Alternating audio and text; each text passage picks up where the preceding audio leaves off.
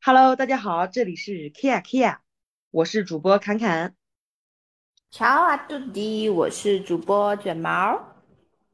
那我们今天来讲点什么呢？首先，我先给大家啊读一个新闻啊，二月十八号，长沙地铁周末总客流量破三百万大关，然后是三百一十五万人次，而且在刚破不久，二月十八号啊，刚破刚破纪录不久，二月二十五号。又被长沙给刷新了，就是变成了三百二十六万，所以你看能刷新长沙记录的还得是长沙自己。其中五一广场、万家丽广场、银湾镇三个地铁站客流量居前。我身为这个在长沙这个已经待了几年的人啊，我就聊一下这个自己的感受。呃，这个长沙这两年算是新晋的网红城市，今天就聊一下关于网红城市的一个话题。太厉害了吧！三百多万，赶上一个米兰人口了。哎啊，米兰人口这么少啊？我刚查了一下，就刚才听你讲完之后，我就我就浅查了一下米兰市的人口是常住人口有多少啊？大概也就约一百四十七万。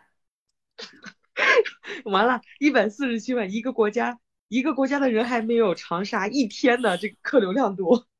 没有啊，是一个市啊，米兰市啊，米兰市还没有一个，不是米一个米兰市的人口还没有还没有那个长沙周日 的客流量在在量这个大，对啊，好可怕，三百多万，那地铁不得挤爆了吗？然后我跟你说一下我实际感受啊，我从像二月十八号应该是过完年没多久吧，其实从过年的时候。我就看到这个长沙的这个朋友啊，还有网上各种吐槽，就说长沙人已经没有饭吃了，就是 到处都是游客，就是你去外面吃饭根本排不上队，要排几个小时，长沙人要饿死了，只能在家里自己做饭吃，全被游客吃了。我那时候就觉得啊，这个可能刚放开吧，然后大家都出去旅游了，但是过完年以后，我从。啊，从家然后再回到长沙，是从过完年后的每一周，几乎每一周。为啥说几乎？因为我几乎每一周都会去五一广场凑热闹，然后几乎每一周，五一广场的那个那个人流量，五一广场是洛阳是长沙的市中心，几乎每爆满，你知道吗？那个人我还没去过呢。是的，你从上地铁你就能感受到。刚才我不是说那个报道吗？其中五一地铁站三个地铁站客流量居前，一个是五一广场，一个是万家丽广场，一个是银湾镇。银湾镇就是长沙从河东不是从河西到河东五一广场的必经中转之站。只要你坐地铁从河西到那里，你可能就要经过银湾站转站。再加上我每次去的，在那个地铁上。你就明显能感受到，你在明明人在河西，你还没有到市中心呢，你那个地铁上已经有很多大包小包，还有那种打扮的，就是，嗯，就是拿着那种什么行李箱啊，或者是拿着那种什么包包，就你一看他这状态就不像是本地人，就不像在本地生活的人，一看就是游客，还有操着不同的口音。我有一段时间老听到那个粤语，就是我听不懂他们就是在说啥，还有各地的方言，还有什么东北的方言。然后我就说哦，看来这是全国各地的这个游客都来了，呃，还有万家丽站，因为我朋友他就在万家丽附近住嘛，呃，来找我玩的话，他也要经过万家丽那个地铁站，因为万家丽那里是有一个商场，并且有一个扬帆夜市，所以那块也是游客的聚集点。每一个地方，你你能想象吗？就是。在一个地铁站，你一个位置找不到，然后你站在那里，你都没有位置。你下车的时候都是别人给你推下去的，太可怕了！我还没有体会过这种网红城市的这种氛围。你是没有感受到这块的威力。前两周，呃，洛阳的朋友来找我玩，然后我陪他出去，经过了这个橘子洲，还有那个什么五一广场。那真的是上下地铁完全不用你自己走动，别人一一下子给你推出去。坐那个就是扶梯的时候嘛，你都你都要站半天你才能挤上去。然后橘子洲更夸张，橘子洲直接就是你你你只要下去了，就是你只要从地铁站出来了，到了橘子洲，你再想坐地铁回去，那就很难，你要在外面排 N 长的队。天呐，会会选择做一个我选择然后直接走上去，走到桥上去，离开橘子洲，太夸张，真的，你满眼望去全是人。所以大家这是去旅游散心啊，还是就是去去另外一个城城市感受这种人潮拥挤的烟火气呢？真的是很这样的旅游，我很不喜欢。说真的，那我跟你说，现在网上打造的网红城市就是这样子呀，吃喝玩乐也不是吃喝玩乐，就是拍照、吃东西，然后人挤人就完事儿了，没有什么一些很。你既然大家去一个城市，肯定会提前做攻略，哪一些地方值得去，那所有人都涌向那个地方，不自然就成商业化了。你就像那个这种旅游真的很没有意思。哎，你说这种网红城市是怎么起来的呢？怎么崛起的呢？为什么会有这种网红经济产生？其实我觉得别的城市我不知道啊。我身为在这个网红城市待了几年，我的感受，因为我刚来长沙的时候，长沙不是网红城市，长沙就是这两年才有了这个网红城市的这种概念。其实你仔细想想，长沙也确实走这条路也是很正常的，因为你看，本身湖南卫视就在长沙，你长沙身为一个娱乐之都，你早就应该发展起这种网红网红城市的这种概念了。然后，而且你像长沙有多适合当网红？首先，第一，它的所有的景点都在一都在一条线上，五一广场市中心。你可以在那里什么逛街，还有酒吧一条街，然后还有各种商场、美食，最热闹的地方啊都在那里。还有一些什么街景啊，就是呃很复古的一些招牌都在五一广场。OK，五一广场完了以后，你再去旁边，紧接着坐地铁，就地铁直达啊，它是它是一个地铁，把所有的景点都串联在一起了。五一广场逛完以后，紧接着跑了橘子洲站，你连转站都不用转，就在一条线上，就坐两站到橘子洲。呃，去跟毛爷爷合个影啊，然后在那个江边看看风景，吹吹风，然后吹完以后，你再可以去岳麓山。岳麓山是哪个？就是银湾镇，就是我刚才跟你说的三大地铁这个客流量最多的地方的那一个点，也是在一条线上。跑到银湾镇去爬山，爬完山下来以后，再回到五一广场吃点香菜，完事儿就很轻松。你都串全部都串联在一起了，你不像北京，你要去一个景点儿。啊，玩了两三个小时，换下一个景点，你路程都要两三个小时，然后你要玩好几天才能玩完。但你在长沙两天就够了。嗯，也确实是，好像长沙这种城，这个城市，嗯，是在我记得好像是在一五年之后才开始列为这种网红城市吧。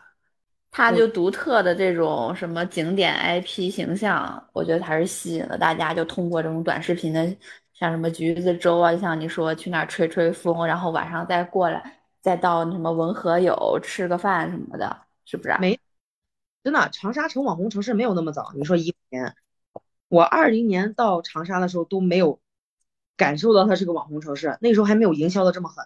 就从二一二一年，应该是从二一年开始的。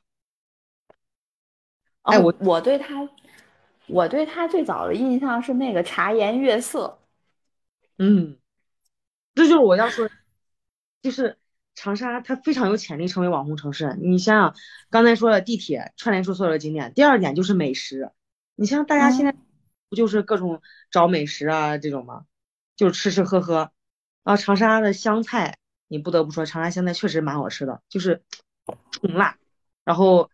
红红彤彤的什么辣椒呀，然后各种就是你光现在有几十种几十种那种菜式，你吃起来又香，然后也有那种清淡的，就是比咱反正比咱河南菜要好吃。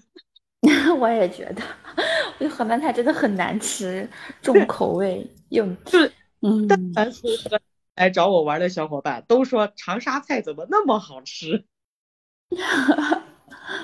对，就我觉得他确实能长沙的网红之路也得益于，反正就是他们这个景点的经经典的这种景点 IP 形象，还有一些这个美食，还有一些这个呃，就是商业品牌形象吧，有名的这个商业品牌形象的打造，就吸引了很多人去打卡啊，去品尝、去拍照，然后再通过这种短视频的方式再传播出去，让它就是更有名。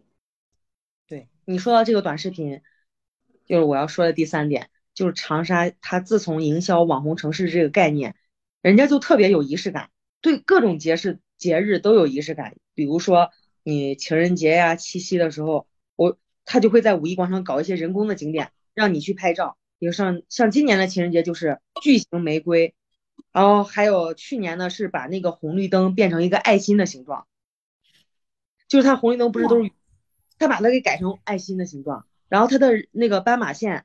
也是画的画成那种，就是好像是粉红色的吧，然后吸引大家一块去打卡。那肯定是因为通过这种，我就是短视频上面的传播推销，然后让这个中国政府吧，当地政府也嗅到了商机。肯定这些都是在政府项目支持下完成的，那还是远脱离不了这种咱们。中国政府的卖力的城市营销政策吧，我觉得。但你看其他城市，它就没有这种仪式感，就是要具备这几个条件嘛，对吧？是的，就是你想打造这种城市，打造这种网红城市，你就会去想法想方设法的，就是制造一些人工的景点，让别人去打卡。你包括之前，我觉得最奇葩的一个网红景点，我都没法没法说出口，真的太容易让人吐槽了。就是一个派出所的招牌，一个派出就是在坡子街派出所，在那个墙上写了什么呃什么一个一个就是写了那种什么犯罪的条犯罪的一句话还是什么东西吧，然后就是上面写个什么坡呃坡子街那个派出所，然后有一堆人在那面墙上打卡，就是拍照，你知道拍照不是因为那个。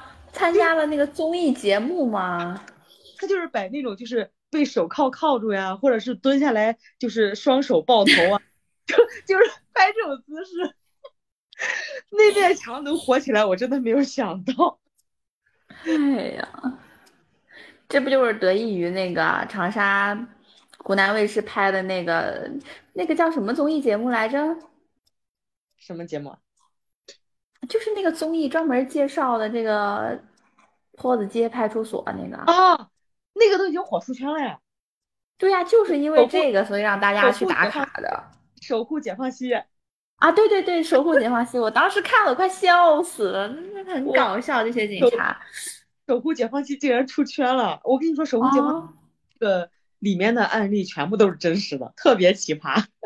对我看了那个，我觉得哇，真的是。长沙不愧是夜生活聚集地啊！对 啊，你一说夜生活，我就想说，我说的要第四点，就是长沙的夜生活真的很丰富，丰富到什么程度啊？就是五一广场凌晨三点钟出来打车，你还打不到，排名一百以外。啊，那你要说这个就很大的一个对比，就像江苏苏州，我看之前有人去苏州玩，晚上好像是七八点出去，想吃个宵夜，想体验一下当地的所谓的夜生活加引号的，结果发现街上没有人，就大家说，对我们没错，我们我们江苏就是个养生的城市。也该回家睡觉了，是吗？对我们像我们这边都是什么小孩子都都累的，上完学一天工作的也是都很累了，回家直接就吃完饭就休息了，没有夜生活。我们是养生的城市，哇，这太。那长沙的夜生活真的，我我我不说五一广场了，因为它是市中心。你但凡就是我不是住在河西吗？我真的但凡十二点回家，或者是凌晨一点回家。我多晚回家，路上都有人，你能想象？我都 你们，你们是你们是想呃想回家回不了，打车打不到。然后你在苏州的游客也是七八点之后想打车，也是打不着，因为人家下班了。我我是我是觉得就是有一次好像是晚上十二点吧，我回家我看到有一对夫妻在散步。有一对夫妻在散步，十二点啊！妈呀，真的，就是我跟你说，长沙的夜经济也是带来了很大的 GDP 啊。那长沙给我莫大的安全感，就是我不管多晚回家，路上都有人都人，有人，我我就敢在路上溜达。你不像咱们那块晚上十点钟没人了呀，我也不敢在街上走。确实有点恐怖。是，而且而且我记得就是就是有有一年的情人节，我们去泡吧，泡完吧以后凌晨两点出来，然后饿了，我们就随便就是想要吃点东西，就能随便找到店铺，就是开着的店铺，吃一点什么小龙虾呀、什么螺丝啊这一类的。哇，两三点，那去那儿的，嗯那减肥，你绝绝对不会实现。你我在长沙能不胖都已经不错了，还减肥。还有一点啊，就是嗯，长沙年轻人太多了，因为啊，长它是个很年轻的城市。对我觉得也是因为这种，这种就这种生活方式和这种网红经济带来了，吸引了很多年轻人去那边。它主要是因为房价低。长沙哦，房价，它作为长沙房价是全国，就是光说那个省会城市啊，在全国都是垫底的。哇，嗯，所以说你在，所以说就是他也会留本地人，就是他有房嘛。那你有房，你随便找一个工作，你就很轻松啊，你就喜欢吃喝玩乐呀，你就爱玩呢。然后也也因为这个房价低，留下来很多年轻人。确实是你像现在这种经济增长这么快，各个城市都在涨房价，然后他们那边的房价又那么友好，那肯定是能留下留下很多年轻人在那边。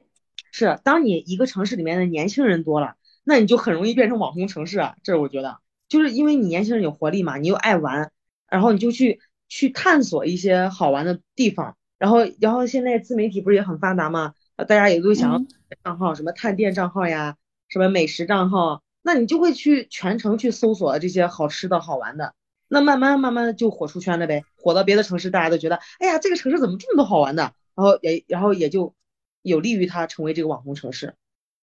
啊，也确实是这样。那其实他这样长沙这样经济得到了发展，然后又生活那么舒适，那确实也也会吸引一批就是漂泊在别的城市漂泊的游子，然后愿意回到他这个家乡去再去发展，留下来，对吧？那说明这个网红城市打造的还是蛮成功的，那走这个网红经济也是蛮好的，那挺符合他的这个当下的这个趋势。但是我觉得 实际感受，你刚才是以为他网红城市这么好，他肯定能留下来很多人，对不对？还能吸引一批人。嗯，但是我告诉你，真实的这个真相是什么？长沙它靠这种网红城市营销去去靠旅游业来发展它的这个经济，但它实际的工作环境真的很差，实际的就业环境很差。就是小红书上你去搜长沙，就是属于什么劳动法法外之地。怎嗯，么说？就是在长沙，十个工作里面九个都是销售，销售里面九个都是电话销售。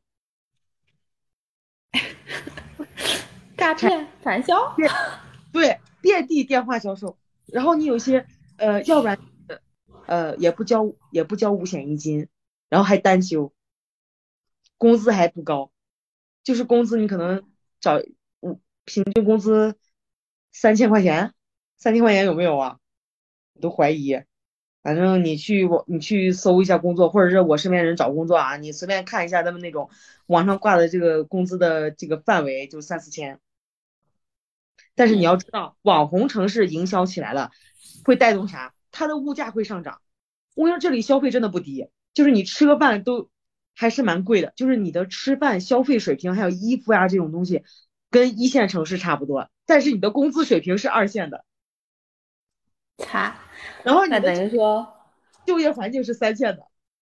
就业环境是三线的，这是属于典型的怎么说呢？德不配位啦。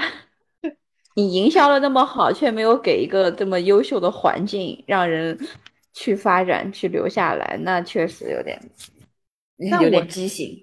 我甚至觉得长沙为什么要营造网红城市，就是因为它本身的经济太，就是因为它本身的岗位太少了，所以他没办法，他没有办法用一些别的东西来带动经济，那他就把这个目光转移到这个文娱方面，那我就要打造网红城市，我我用靠旅游业来吸引大家，并不是我是吸我是发展的网红经济，然后才导致了我的就业环境差，不是的，他他是反过来，他是。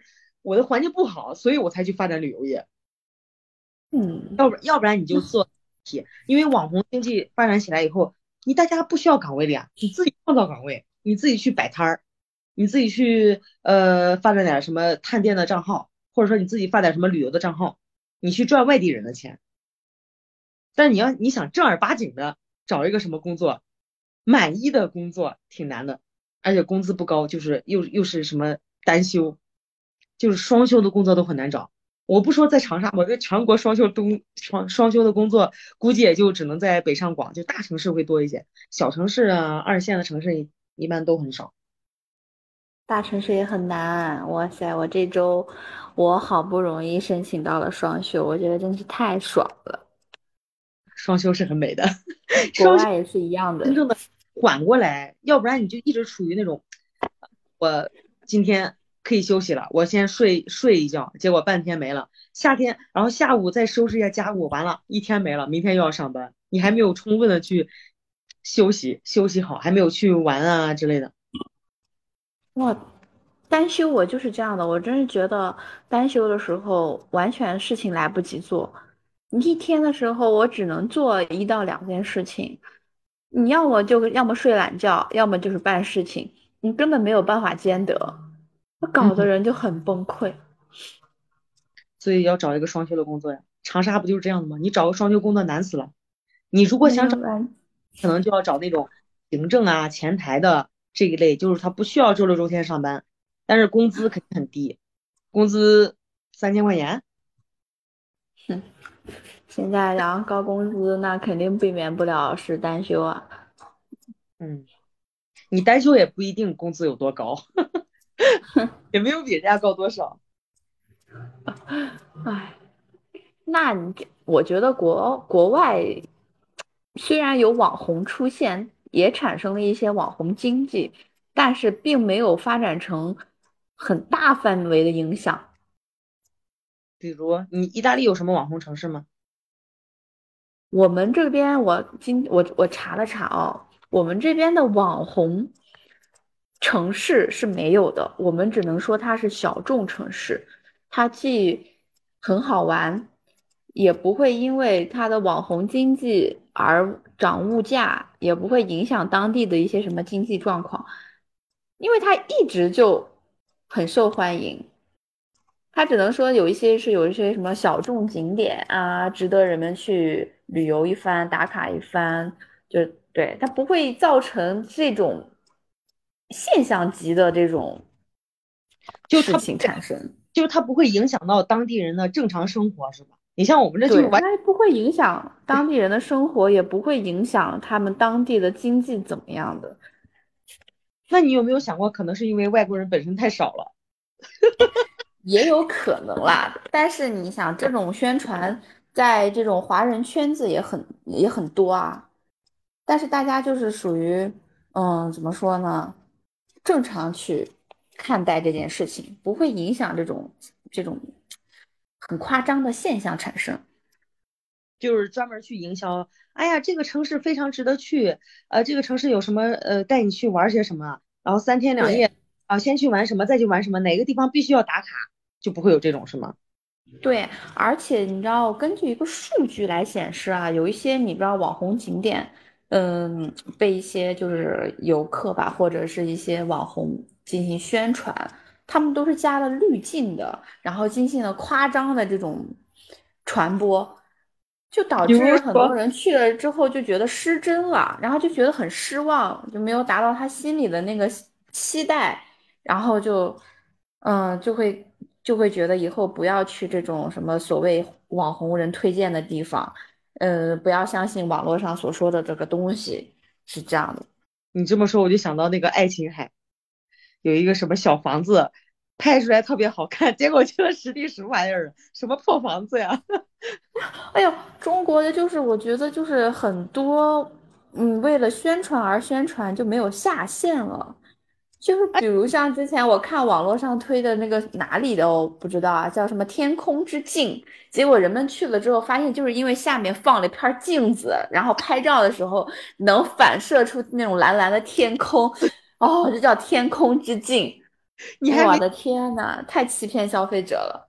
你还没看到那个更更更更骗人的，就是有个有一个帖子叫什么上海的什么郁金香开了，然后。拍了一个老房子，就是比较有韵味的老房子，它的然后前面有一个有一个那个郁金香，然后你从照片上你以为那个郁金香很大，你知道吗？就以为是一个一大片的那种呃花花海的一样的感觉啊，结果别人到现场看，那是一个花坛里面的花，然后你通过你的手机距离那个花很近，然后那个房子在后面，你能拍出来这样的效果。这一看是什么鬼啊？真的是相当于你自己，你自己拿了一枝花，然后放到你的眼前，然后用手机拍一个老房子。你说啊，上海的郁金香花开了，好多游客这是什么欺骗人的景点？对啊，就很多这种网红景点真的是被人硬生生打造出来的。哎呀，就我觉得这个短视频这个东西啊，真是会拍短视频的人，怎么说呢？挺厉害的。人家是为了就是说让人们让人们通过这种短短的这个几十秒吧，那视频里面就是嗯，编造了一段这座城市的前世今生，编造了一个它的这种宏大的叙事场景，然后正好契合的就是怎么说呢？我们普遍的这些上班族啊，这种大家。就契合了大家利用了这些什么碎片化的闲暇时间啊，然后满足了大家的一个需求，呃，让反正就让人看的时候也很有代入感，就很沉浸式的那种体验。但是你真正到了那个地方，反而就会看到这个人潮人海啊，看到这个虚假的场景啊，就产生了一就生了一肚子气回来的。人家这叫合理的包装。哦，好合理哦！我的妈呀！既然要造这种号，这种号肯定是要给你包装出来一些让你向往的画面，你才愿意看呀。你不然把它真实的画面放在你眼前，你一看都不想去。人家怎么打造这个网红城市啊？怎么吸引你过来？怎么薅你的羊毛？对啊，就是薅我们的羊毛，骗我们的，割我们的韭菜。你有没有什么就是想去的网红城市？就虽然我们就这么这么吐槽这种有些网红城市或者网红景点，啊，就就名不副实，但是你有没有想去的网红城市？哦，之前啊，我刚开始看到有人就是在呃视频里面推出这些城市的这种视频之后，我确实有几个是很想去的，但是后来被消磨掉了。因为什么呢？就是本来我很想去那个重庆啊、成都啊这些地方，这不就是最早的这种网红城市嘛？那个洪崖洞，什么八 D 魔幻立体城市，玄幻的，我操！我觉得哇，看那个照片真牛逼。然后，但是你知道吗？就随着后面的一个个就是这种视频博主放出来的一些照片啊，就是进行了这种内容的复制。然后就是一一个人拍出来就是一个样子，我就后来就让我觉得疲惫了，没有很大的吸引力再吸引我过去了。那其实就是有点没有神秘感了，就是有不展现出来这个，是嗯，你感觉比身临其境游过好几次了，没有新鲜感。对，第一个没有新鲜感，第二个觉得哇，怎么哎就那回事儿，觉得。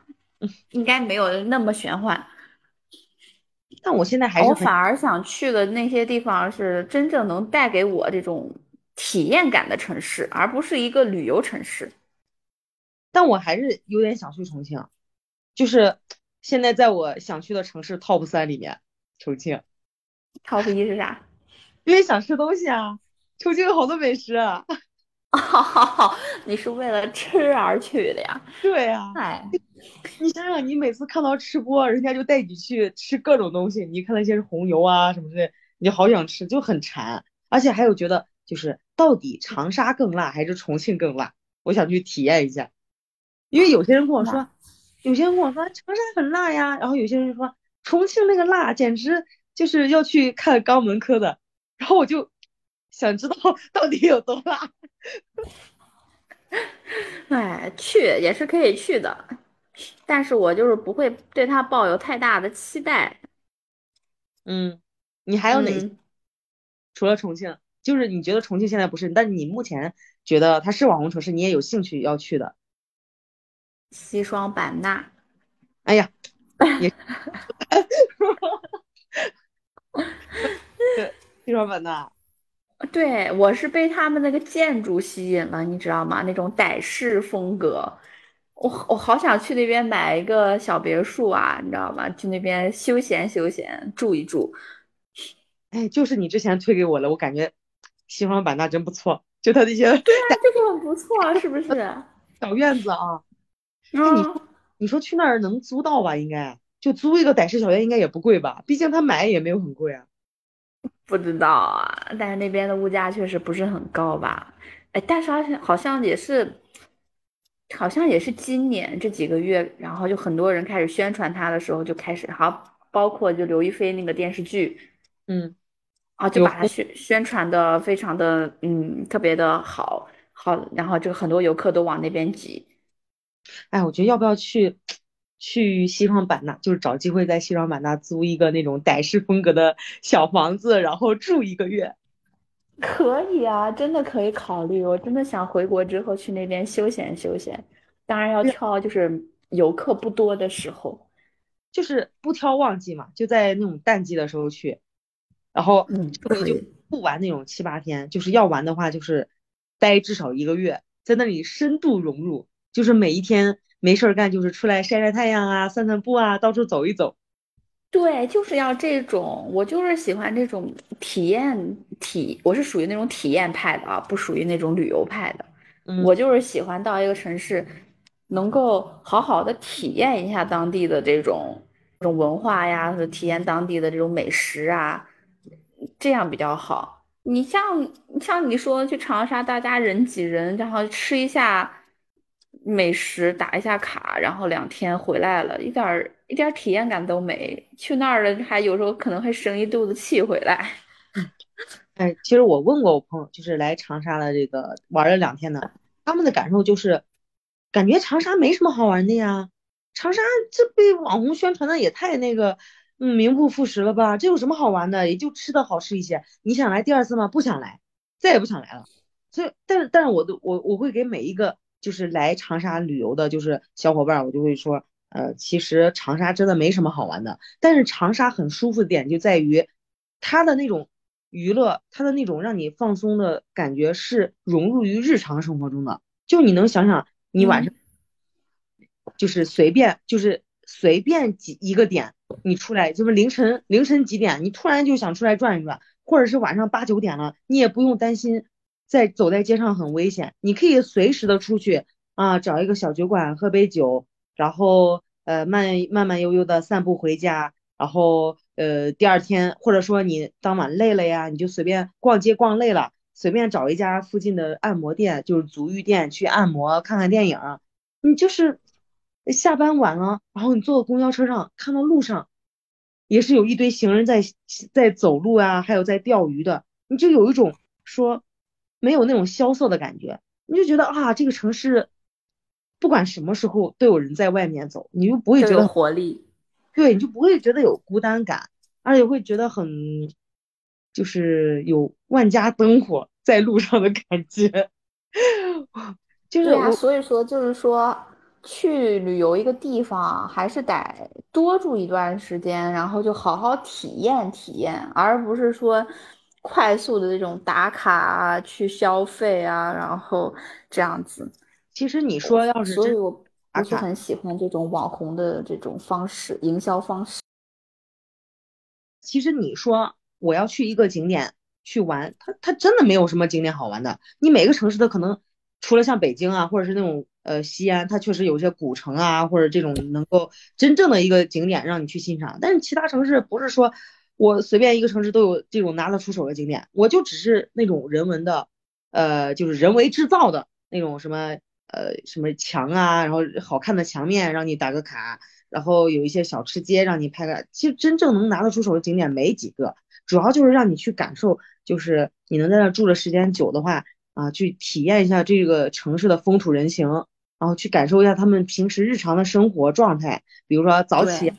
早起做完粉，然后中午吃点香菜，然后晚上去橘子洲头散散步啊。虽然当地人就不一定在橘子洲头散步啊，但我说作为游客，你在这里待的时间久的话，你就可以不用急急忙忙去跟毛泽东合影啊，怎么样的，你就可以上去江边散散步，呃，在橘子洲上走一走，然后想去爬山了，呃，爬一下山，下完山以后累了，去足浴店洗个脚，按个摩。然后出来以后还想吃东西啊，就去找一家夜宵店儿啊，随便就是哪怕凌晨也没有关系，你也你也能找到吃的，你就觉得哇，想干什么的时候你就能马上去干，然后也有别的店面来就是开着来来来来让你欢迎你的光顾，你就觉得这样很舒适，对，这样旅游不要就是我就是说大家我就建议大家旅游就是要属于一种慢旅游，但这个慢啊不在于这种。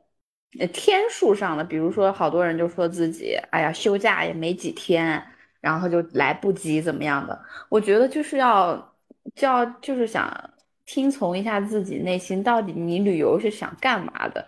你到底是想去追求这些网红的景点，就是想来个快速的，那也行。但是，我觉得最好的就是慢，去放下时间，慢慢的去体验。你不一定每一个地方你都要去。去去打个卡，不过说实在的，你这个像你那样说的，就是早上不要赶时间，就是要好好的，就是是体验，尽可能的去感受到每一个景点带来的魅力。你说的这个，我我觉得也不太符合当下这个大家人的这个状态，因为你像你去一个地方，你花了来回花了五六百的路费，然后你让我在那儿悠闲的去散步，什么待两天。我觉得任何一个游客他都不愿意，至是至少我是不愿意的。我会觉得我花这么多钱来这儿，我总要就是拍点什么能够证明我来过的这个城市的证据。就就觉得有时候觉得就是你出去旅游好像只是就是有点那种呃证明给别人看，就说我我来过，所以我要去网红点哪一些必去的地方我一定要去啊，留下我的脚步啊，这才是证明我这个钱没白花，我是。来过这个城市，我要是哪儿也没去，我就去那散个步。别人回来问我，你去你去那儿玩了，呃，有什么好玩的吗？哪哪哪你去吗？你说没有，哪儿都没去。他来，那你去那干啥？说不上来。对，你说你去那干啥？你说哦，我就在街道上散步啊，随便吃点东西，你就觉得很不值。你知道我我为什么不在自己的自己的城市待着，然后周末去散散步呢？我为什么要花那么多钱，要跑到别的地方散步？但是你要让我有再多的时间去感受，我可能。假期也只有两天，所以就没办法，所以现在就就越来越快，就是快旅游，就是那种游客是啊走马观花，就是赶紧打个卡完事儿，打打个卡拍发朋友圈发视频证明哦我来了，我来玩过了，我来吃过了，OK 完事儿。那真的不叫旅游，那真的不是旅游啊，那就是等于说你换了一个城市生活了一下而已，还不算生活，就是去快速了看了一下外面的世界。哼，那可能我还是受到西方的影响比较大吧。我觉得像他们这边旅游是真正的就是旅游，是体验式旅游，是有收获的旅游，会是真的让你心情有放松的那种旅游。这个谁不想啊？主要是你又累又没有又没有时间，要么就是没有钱，你怎么能够去做到这一些啊？你外国外国人家又不卷，怎么说呢？就是。他们认知里面的旅游，他们也不是说时时间不够。你像我，我就会说，我星期六、星期天，我抽一天。我比如说，我上周我就去了那个漂亮岛，哦，这个也是一个，也是被也是在圈子里非常非常火的一个景点，也能称之为所谓的网红景点了吧？流量也是非常的大，在小红书上，很多人去打卡。那边有一个。有一个小岛，岛上就建了一个座空中花园，特别美，好几层。嗯，然后还有另外一个挨着它的另外一个小岛，有一个植物园，里面还有美丽的白孔雀，大家可以去看到那边的白孔雀。哇，还没见过白孔雀呢。对啊，这个这个这个就是一天之内你就可以往返的一个地方，你去那儿也不会让你觉得紧迫，而且又会玩的很舒适，还能晒到太阳，在那边海呃在那个海边聊聊天，在那个湖边。你有没有想过，你说的是一天往返，说明你离它很近。那国内不一样啊，你国内去个景点，我可能又不是临边的地方，我要去了，我可能跨省要要几个小时，两三个小时。然后我至少在那要住一晚吧。你像国内怎么可能跟你说的那个一样？要要么就是国内能够往返一天内往返的，那就是附近的郊区啊，或者是很近很近的一个城市，人家就自驾游就去玩一天就回来了。那这种也有。我现在说的这个网红城市，人家就是吸引了外省，就是离得比较远的外省过来，比较远的外省。嗯，对对对，中国就是地大物博呢。是啊，你国那么大，这国情不一样，没法说。你你地方又，然后赶过去，路程都要占占一点时间，再加上呃大家的假期也有限，只有两天，然后或者有些多请一天也就三天嘛。嗯，然后你再加上你去旅游，就是大部分人的一个心态，你肯定是要拍拍照啊什么之类的。那我必然要去一些经典的地标、地标性的这个建筑去打卡啊，告诉大家，你看这个地方我来过，到此一游。到此一游，那真的是到此一游了，也就那么一游。不然你不然你回头发朋友圈一发，这是在什么什么的街道玩啊？这是在哪个哪个？人家一看，哦，你不说这是哪儿，我还以为这在本地呢。真没必要去，我觉得去发这种朋友圈去引起别人的关注什么的。我是每次出去，我是很少去会发的。我只要我只在乎我自己，真的是。呃，都感舒服到被放松到了就好。那是你自己是是这样的，那别人不代表都是这样啊。你就是说，我就很奇怪，好像国内的很多人都是就类似像你这种想法，就很很奇怪，是是怎么造成的这种现象产生？我觉得还有一点就是因为我们分享欲爆棚，分享欲爆棚吗？而不是不是扭曲的价值观吗？也没有吧，你把这个贬低的也太一文不值了。有些人他确实是，就是说，嗯，一些小事他都要发朋友圈呀，或者是发什么视频呀，他就是要分享出来。然后还有一些就是为了赚钱，我我多发点视频，我有粉丝，我有流量，我就能赚钱呀。嗯，那还是扭曲的价值观吗？那你要说赚钱也算扭曲的价值观，这是人家的工作呀。嗯。反正我对网红好像是有这种刻板印象的，就是我觉得网红兴起的时候，就是那种属于炒作、唯利是图，还有一些怎么说呢，有点拜金主义，还有点娱乐至死的这种感觉吧。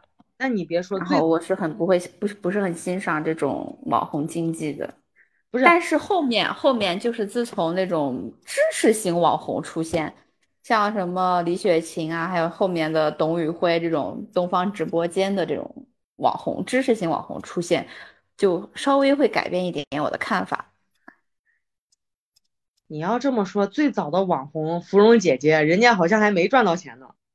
那最早网红就只是博眼球，还不是唯利是图呢。也就是这几年自媒体比较发达，所以才会有这种很多的营销号呀，或者说呃一些博主。网红的兴起，嗯，但是现在你你想想，我觉得网红经济带来有一个很大的危害，就是，嗯，影响了下一代。嗯，就下一代这边，我这边上中文课的很多华人小孩子，就是才十几二十岁，十十一二岁吧，这样子，动不动就要张口就是说我要当网红，我要挣钱。我，然后我说，那你你要当网红，你这么多钱要怎么要怎么花呢？然后就说我要买漂亮的衣服，买漂亮的化妆品。啊，我说那你是不是也要好好的学习，才会有这种，才能去，呃，去就是利用自己的这种网络影响做一个正能量的博主呢？他说不需要啊，很多人就是，呃，就是没什么学历，人家照样很能挣钱啊之类的。哦，我就觉得这个网红的危害影响太大了。是啊，现在就是为了赚钱，为了只要有流量就能赚钱。那为了流量，你有知识的，就是你刚才说知识型博主，人家可以用自己的知识来变现。但是你没有知识的人怎么办？你就是 靠各种博眼球的动作呀，比如说那种吃播，有那种极端的吃播，就是他老吃一些很怪异的东西，吸引大家的注意。就比如说我吃一些很恶心的呀，或者说那种很就是大家日常不会吃到的一些怪的东西，他就会，尤其是东北那边，就在快手上面发那种什么比较。低俗的视频，就那种吃播，什么一弄吃好几顿，一弄光光吃辣椒，还有什么吃钉子啊，什么这一类的很奇葩的东西。就子，对，就就是吸引你的眼球。说什么我不吃饭，就光吃一些木头或者吃铁什么，就这种类似于这种东西。然后就是有有一部分人会看，然后就会打赏。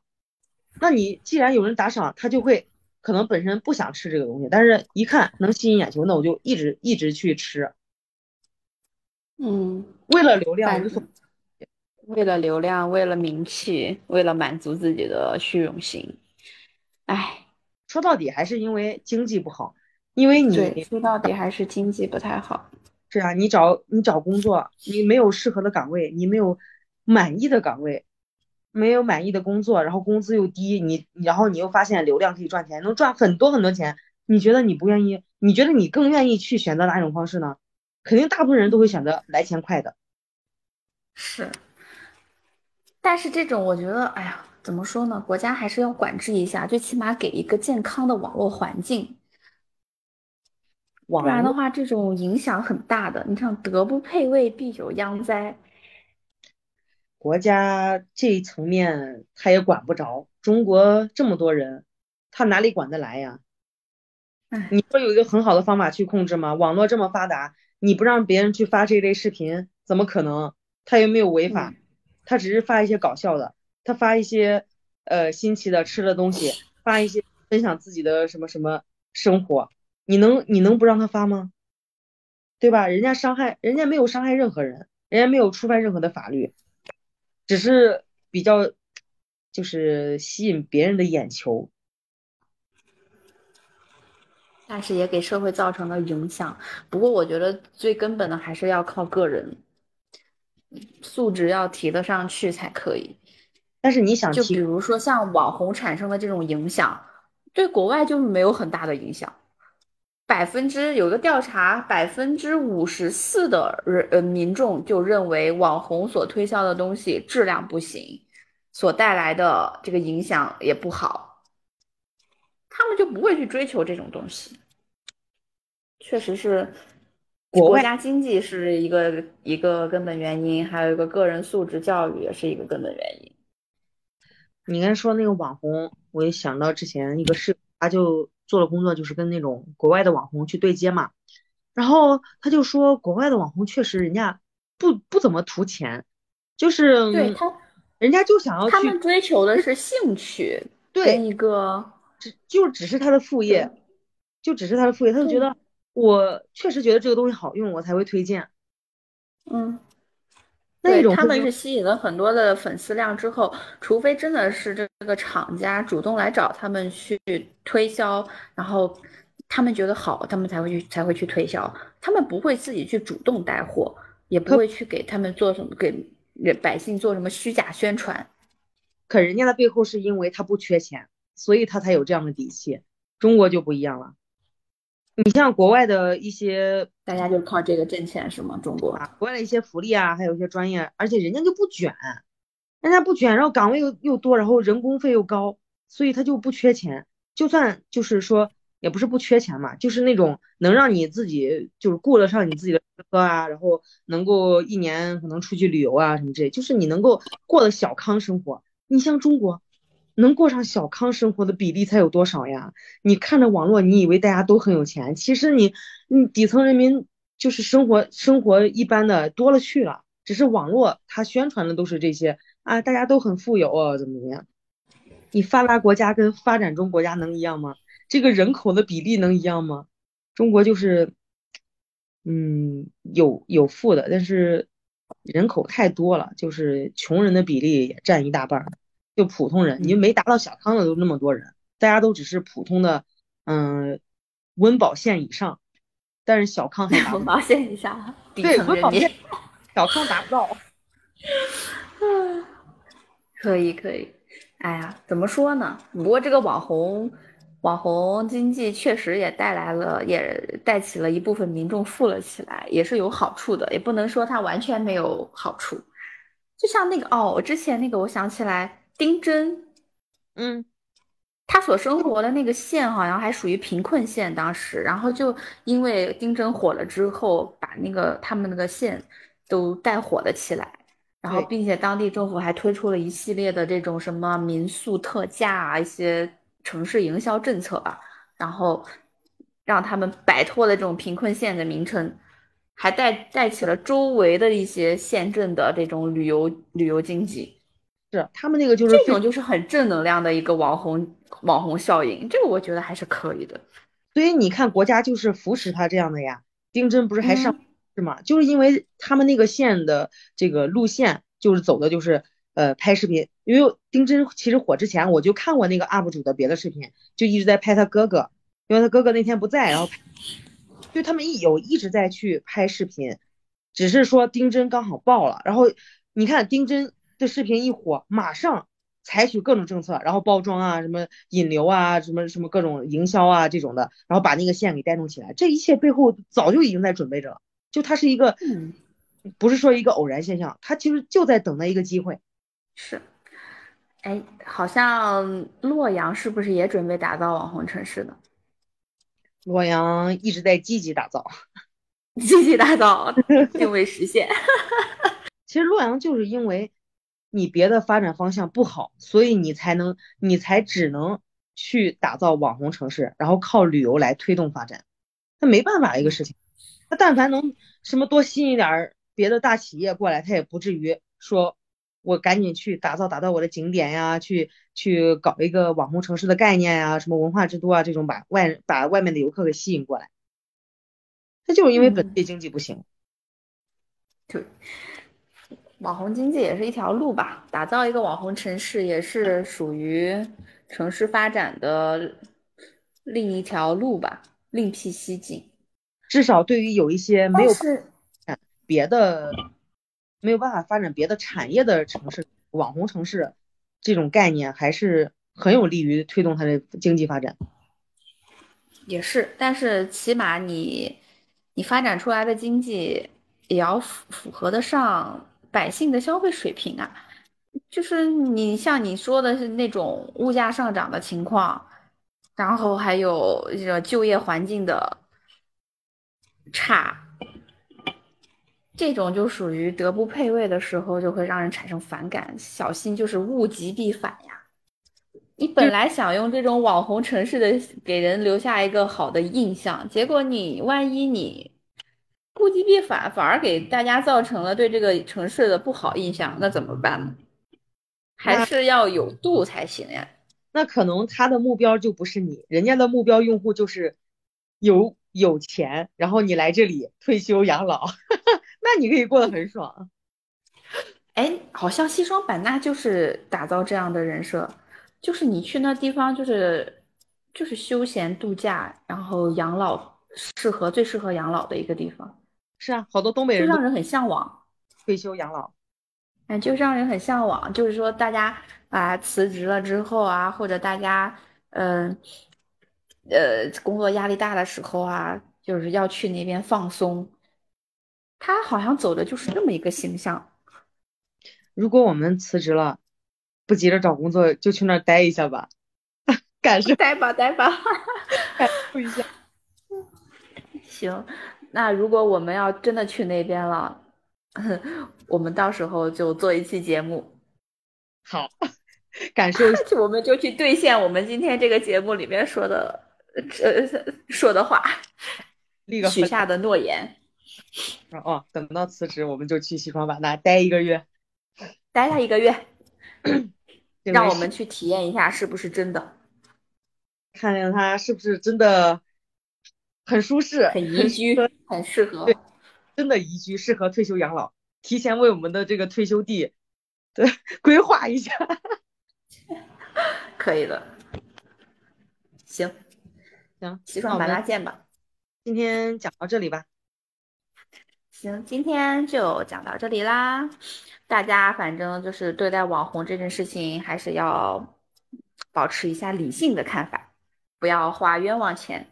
毕竟现在钱那么难挣，对不对？对呀，去一些小众地方，也说不定能遇到宝藏呢。是，哎，真的，你要不要要不然来意大利一趟好了？有一些就是说什么，就是说没有什么什么网红城市啊，就是说我们这边有一些网红的一些咖啡店，那是做的是真的挺好的，不是说德不配位、虚假宣传那种，他们的咖啡做的是真的不错，点心做的也很好吃，也不甜。你都要从那儿回来了，我还没有钱去意大利玩。哎呀，要不我把它学一学，回家，我们回去开个咖啡店。你先把技术学会了，先把技术学会了，哎，拉花也拉出来，对吧？对，我先帮你品尝一下，看能不能呃推出市场。可以，我觉得可以，行。嗯，好，那就讲到这里吧，拜拜。ciao ciao。